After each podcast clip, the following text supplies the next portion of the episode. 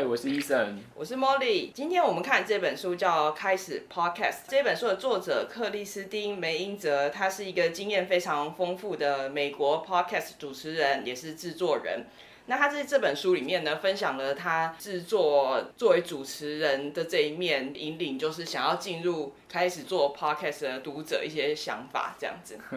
刚好我们也可以来聊聊我们为什么会开始做 Podcast。我们那时候是为什么会开始做这个 podcast 啊？我觉得就是开始其实很简单，我们各自有一些我们对 podcast 不一样的想法。我其实一直有想要做 podcast，那之前也曾经就是呃写过脚本，然后试着录大概一个小时左右的节目，但是录起来其实非常无聊。就我把那个节目那一集做起来，但其实非常的无聊，而且还花了我非常非常多的时间，嗯、就是基本上就是花一个礼拜写那个稿子。然后再花一个礼拜润那个稿子，然后再花两天的时间录音，然后再花一天的时间剪辑，然后出来的结果其实跟我想象的落差非常大。哦。然后在这个之前，嗯，那时候就是网络上的音乐版权还没有抓得这么严格的时候，那其实它有很多呃，算是一个平台，可以让你很容易在。Apple Podcast 上面发作品，对对，你就是可以做一个直播的节目，然后直接就把它变成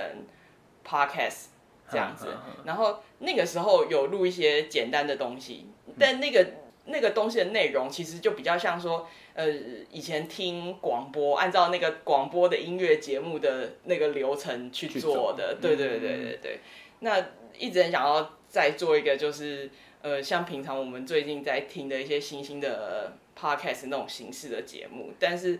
一直找不到说一个比较好的形式。结果现在就因缘际会下，其实是有时候啦，我跟 Mori 两个会去散步。然后呢，我们就会聊一聊，就是最近看的书里面的内容。那那时候我记得我在看那个吧，《FIRE 财务自由》。对。然后 Mori 可能开始对这个东西虽然没有那么有兴趣，也是听我在分享。哎，结果我女朋友就听我在讲这件事情，然后她说：“啊，你们两个都会聊天，都在聊书，那为什么不干脆做 Podcast 呢？”然后我想一想，好像也对，就是这其实是一个机会。反正我们只是把我们平常散步聊天的内容。然后就是录制给大家听这样，而且我那时候刚好在看那个《FIRE 财务自由》，那他其实有提到说副业的部分，那副业的部分其实 Podcast 也是蛮像就是副业的，所以我就觉得，哎，那就来试看看吧，反正也没关系啊，就是平常也会做的事情，我也没有多添加什么。那刚好就像 Mori 刚刚讲的，他原本也是有在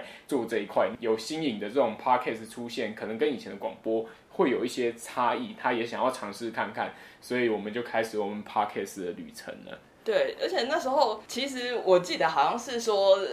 呃，因为我可能在看一些自助书，嗯、然后我也觉得就是。根据之前经验，就觉得好像要准备很多东西，然后做出来的第一集不会让你自己失望。嗯，但后来很多自助书就跟你讲说，没有，你就先去做，你就先开始就好了，你就是不管，就先去尝试，不管你有没有好的器材，不管你有没有好的内容，就先去做再说。然后那时候医生跟我讲他女朋友的那个建议，我就觉得，哎，好像真的可以哦，而且不用特别再去挑什么书了。现在医生在读的《FIRE 财务自由》就是一个我算是没有兴趣的，但是听。他讲内容觉得很有趣，不如我把它看完。那 Eason 也已经看完了嘛，那我们就可以针对这本书来做一个感想的分享。所以我们东西其实都还蛮阳春的，就像我们现在的录音装置，其实是用以前。我国考买的录音笔，就直接开始录制我们的 podcast 这样子，就没有一些很专业的器材。对，但是其实也是不错，就是说 podcast 真的是你用很简单的东西就可以开始，它的入门门槛并没有这么的高。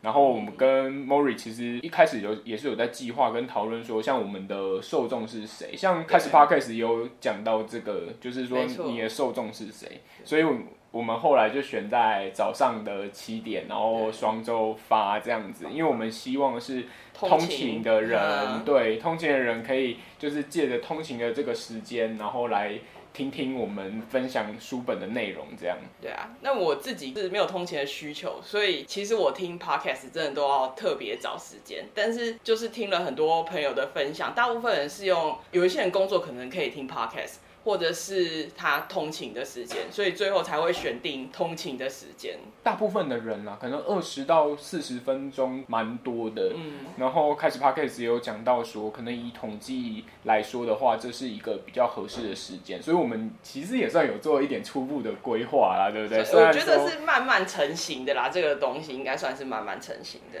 对啊。而且我们其实一开始并没有设定说我们要找哪一类的书。但是好像就是在找的过程中，你就会从你看的这一本书，你觉得很有趣，所以你想要再更深入一点，呃，可能不见得是更对，也有可能是更深入，但是也有可能是比较广泛的。比如说，我们可能自助书，我们就找了一些北美作家的，后来我们就想到，哎，可以找韩国作家的，哦，对，看看，对，就是你可以读书里面的差异，或是呃不同的做法跟想法的内容。嗯，对，在这些之前，其实我们并没有想太多，我们就觉得说，那就是以聊天的形式去讲了。那开始 Podcast 其实他有讲到说，在做准备的部分啊，嗯、其实是要拧脚本。大纲，但是我觉得我们做到很好一点是说，虽然我们可能没有去特别去拧，但是我们有在录音前，我们会先聊一下、讨论一下这样子，其实也就等于有点类似脚本大纲的概念。应该说，我我觉得好像就是有点在做，就是他有说，就说请来宾的话，你要做类似像预防，我觉得就是有点像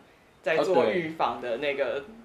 工作这样子。像我们目前节目是。没有来宾，但书里面其实也有提到，就是说我们是可以去做来宾的邀请。邀约，然后他也讲的，他真的是有点手把手啊，开始 Podcast 真的是有一点手把手，没错，他教你说，哎，要怎么样去邀请一些你想要邀请的来宾，他跟你讲说，嗯，要够具体，就是你邀请他的理由要够具体，还有就是你可以为对方带来什么样的效益。嗯。然后还有字不要太冗长，就说你这封信你不要太长，嗯、人家只要看到重点就好。那最后你不要忘记，不管人家答不答应，都还是要感谢人家这样子。他讲的其实很多就是我们那种商业往来的信件的基本概念，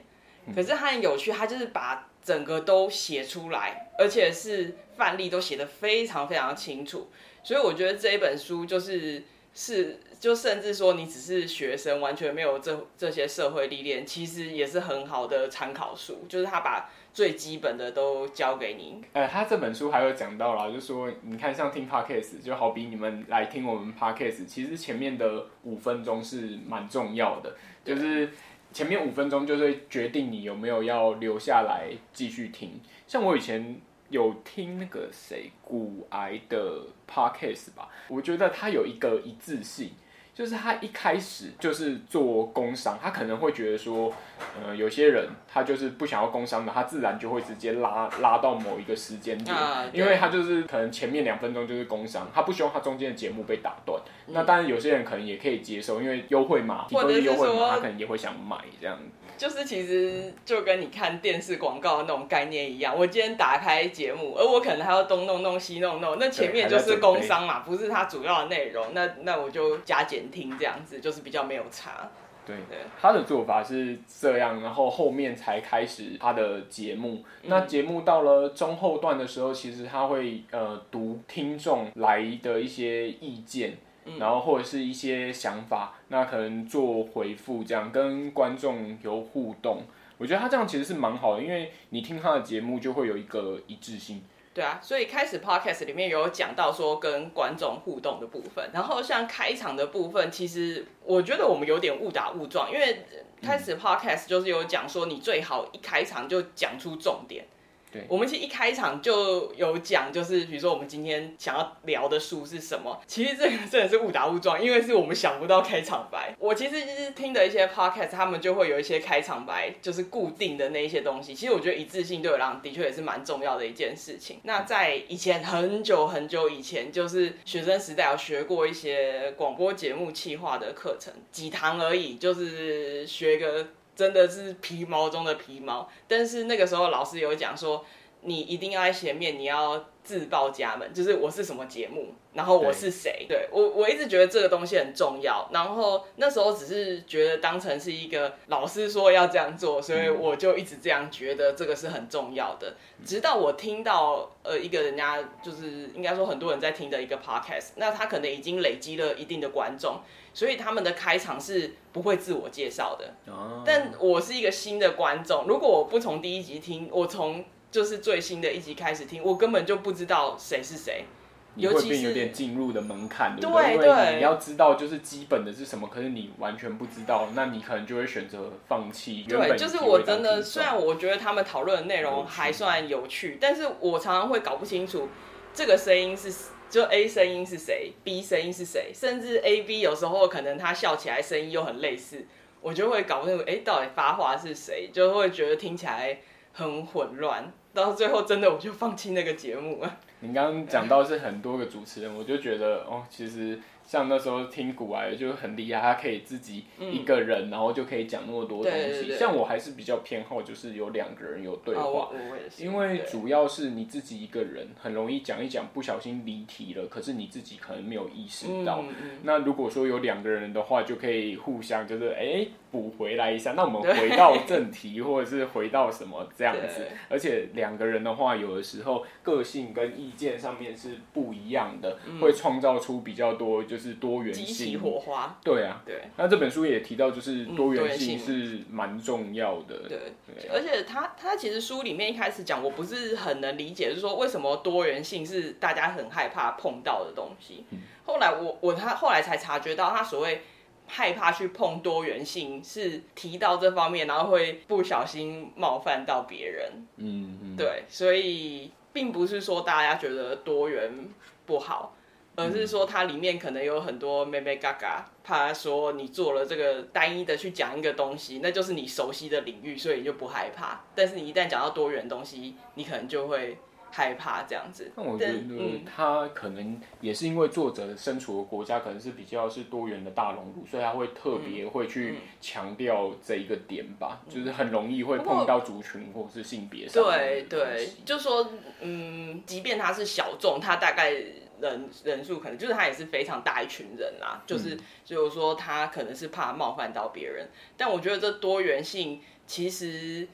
有可能就是一部分是在讲多种声音，但我觉得这个多种声音是真的蛮重要的，就是有时候我听两到三个人的主持的节目，就是。可能有一位主持人的价值观跟你落差比较大，那他可能讲的比较冒犯的话，嗯、另外一个人就会提醒他说：“哎、欸，你你不要这样讲啊，或者出来打圆场，你的收听的那个感受就会好很多。”就又提到就是他书里面有讲，就是说跟观众有同理心的这件事情。哦，对，对要跟观众有同理心。像、哦、听众啊，听众，听听众的部分，其实像大家喜欢的，我觉得。他讲的东西真的，我自己也有想，的确我喜欢的就是东西，就好比说我可以吸收到一点新知，嗯，他不一定是说。呃，一定是多有学问或什么，但是就是哎，我原本不知道这件事，但我因为听了你的 podcast，我知道。另外一个就是主持人的特色，所以我们刚刚讲说两个不同的主持人，嗯、可能有人喜欢 A 风格，有人喜欢 B 风格，嗯、所以就是追随那个主持人的节目，我也是常常有听到，就是说他可能有主持不同的 podcast，但是主要是跟着这个主持人，因为喜欢他的风格。然后还有就是要可以预测，有一致性，这好像让我想到我们之前在。讲哪一本书，就是讲到说一致性其实是很重要的，因为你如果人生没有一致性啊，应该每天都在提心吊胆，这样的我也不错。对对对对，就就是每天就会提心吊胆。那它有一致性，就会让你听起来比较安心，但是偶尔又会有一些惊喜。对，这就是我觉得是。大部分听众想要的，我觉得那个惊喜应该比较属于就是来自它的内容的哦，对，来自内容的惊喜。对对对。那既然讲到就是说听众喜爱的，那有就讲听众就是不喜爱的，这点可能我们会试着我们去买麦克风，对，对就是我们音质可能比较差。那我想，呃，那一天我去听了那个好像吴淡如的 podcast，我只是想说比较一下专业跟我们的差异，嗯、然后呢，我就调过去听。然后再调回我们的听，我就发现真的有差，它的回音上面，然后还有就是清晰度，清晰度真的有差。然后我们的听起来会比较雾雾的感觉，我我有点不太会形容，但是可能是然后还有回音很大，对对对，对。就是这一点在剪的时候其实是蛮明显的啦。所以可以试着去买一支麦克风来改变我们的音质，而且他其实也有提到说，可能我们可以在呃衣柜嘛，衣柜，衣柜，应该说他的衣柜，因为很多可能呃美国很多衣柜是走入式的衣柜，对，所以你可以想象在里面录音，就是你有时候看美国电影或是美剧的时候，他就是小朋友会躲在衣柜玩的那种衣柜。嗯，但是依照我们现在的衣柜，应该是没有办法在衣柜录啦。但是因为衣柜其实就是很多衣服可以帮你吸音，就是毛茸茸的东东，所以就是那个音质可能就会稍微好一点。然后麦克风这个，我其实嗯有一个经验，就是我刚才有讲，就是有一个最早期最早期，就是有点像模仿那个广播音乐节目在录的那个 podcast。那时候呃，我一开始录的时候，其实是就用。呃，笔电它内建的麦克风，嗯、那一定是比这录音笔还要差很多。对，那那时候就是，其实我忘记是为什么，就跑去买了一个九十九块就非常便宜的麦克风，这样子。哎、嗯，结果录起来，其实听起来感觉就差很多嘞。哦，就有差。对，就有差了。所以可能那个麦克风真的差蛮多。就是之前我有听别的 podcast 节目，就是他其实是请那个 YouTuber 上节目，然后聊这些。器材的东西，然后也有提到，就是说麦克风也不用说多高级，就是你手机录音跟你加一个便宜的麦克风，其实就差很多了。对，嗯，到时候我们改了之后。如果你觉得这真的有什么差异的话，欢迎跟我们分享一下，说哎，是不是听起来真的有差呢？对，讲到这个，就让我想到说，开始 podcast 有讲到跟听众的互动其实是很重要的。对对，对，它里面就是有讲到有互动，你才会比较有。呃，那个人气，我觉得是人气的部分，嗯、因为你想想看，Podcast 像我刚刚讲的，说我那时候想到说，也有可能是副业，那你副业你不免就是想到说，可能是赚钱的部分嘛，对不对？对，那赚钱的部分的话，你其实还是必须要有人气，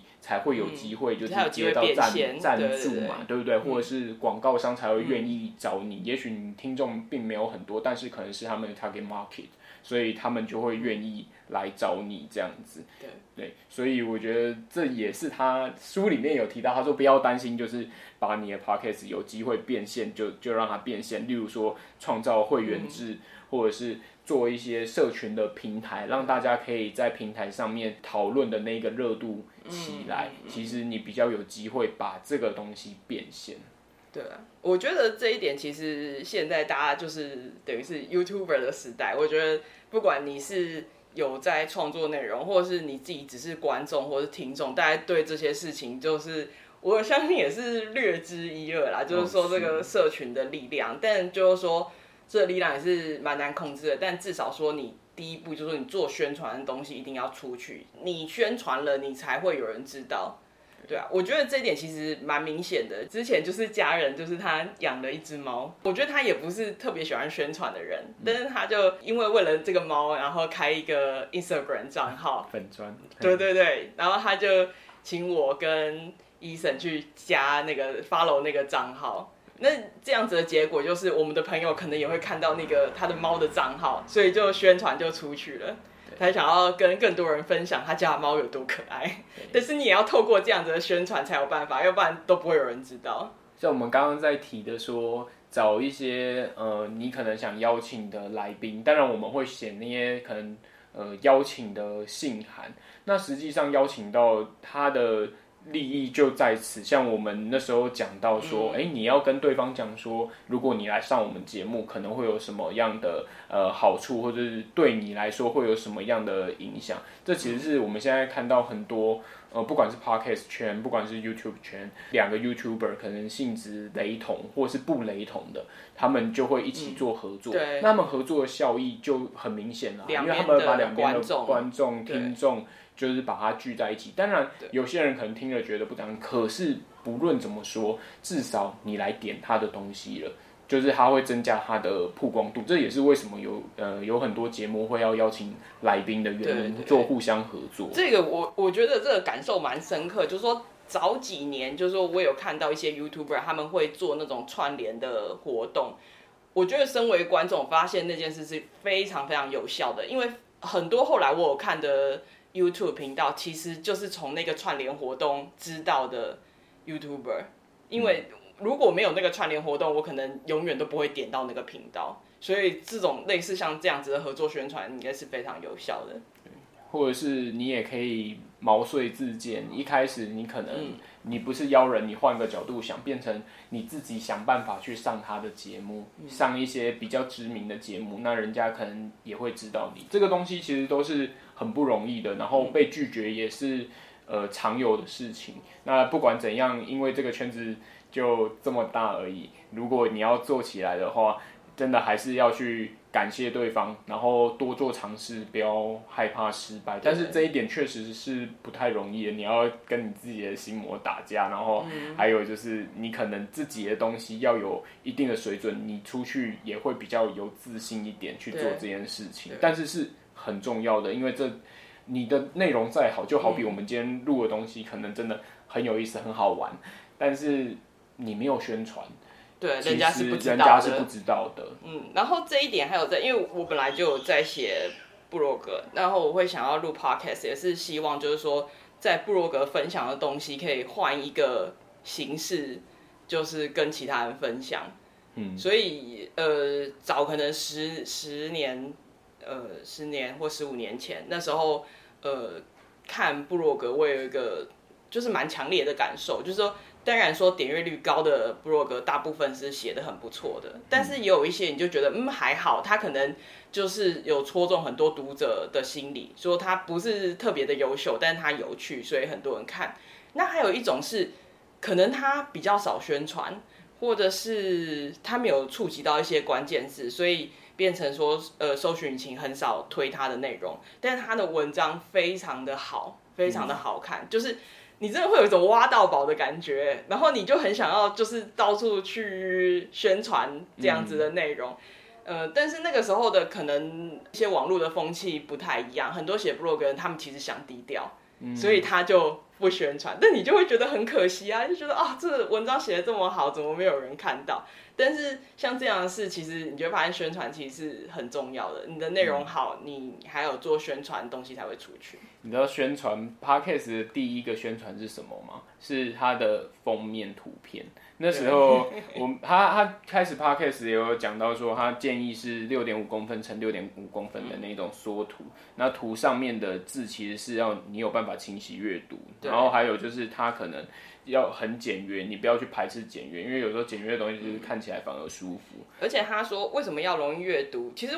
我们现在做的缩图其实是那个就是 First Story 就是我们代管的那个网站规定的啦。这、嗯、还有讲到为什么这个大要这个大小，比如说解析度的问题，然后还有说为什么要够清晰。他有讲到，因为有些人可能是用一些比较小的行动装置去收听的，对，那你要在那个小小格。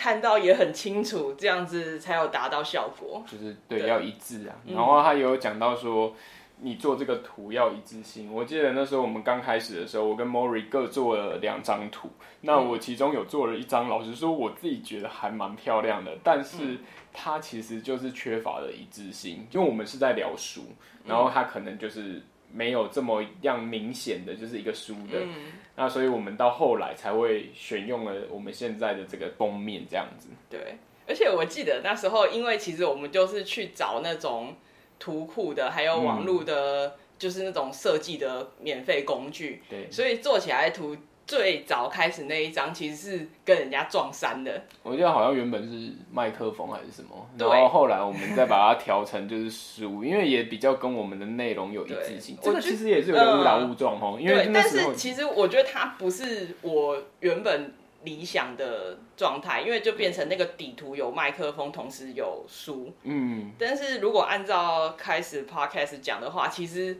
应该可以再更。简约啦，哦，对，我觉得这可能也是一个我们可以去想，努力的方向，就是去改进的方向。嗯、对，好啦，我想今天这本书就差不多聊到这边喽。对，我们大部分其实应该都是讲一些自己的想法跟经验啊。那我也觉得，因为这一本开始 podcast，它真的就是讲一些最基础的观念，还有就是说，它里面讲到一些，比如说还有说，呃，节目最好不要超过几个字啊，然后节目的长度啊，比如说它最说最好是